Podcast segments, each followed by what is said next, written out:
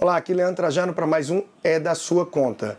E nesse momento que a gente vive, várias pessoas já sinalizaram que não tem como se manter, que não tem recurso para as coisas básicas do dia a dia. Tantas outras já sinalizaram que não tem muito fôlego e que pouco adiante vão precisar de algum recurso extra. E há formas diferentes para que você tente captar isso. O primeiro ponto é, antes de tudo, você ver o que ainda é possível fazer dentro de casa. Algum serviço, algum dom, alguma habilidade que tem, que pode prestar esse serviço e de alguma forma conseguir uma renda extra? Será que é possível vender alguma coisa que tem em casa e que não se usa? Ou até algo que você use bastante, como um carro ou uma moto, mas que melhor do que entrar num empréstimo pode ser você se capitalizar com a venda desse bem e reduzir as despesas mensais que se tem para manter ele.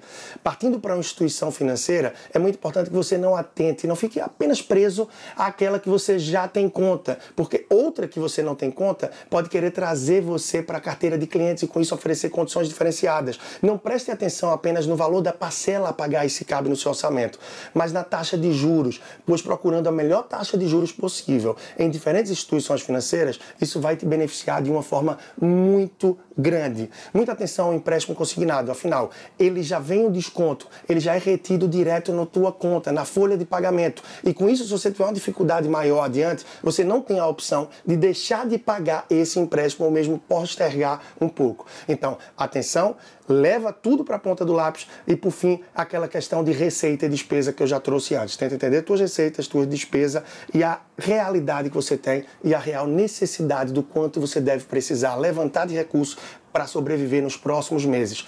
Segue de olho aqui e vamos juntos. Leandro Trajano, um grande abraço, até a próxima.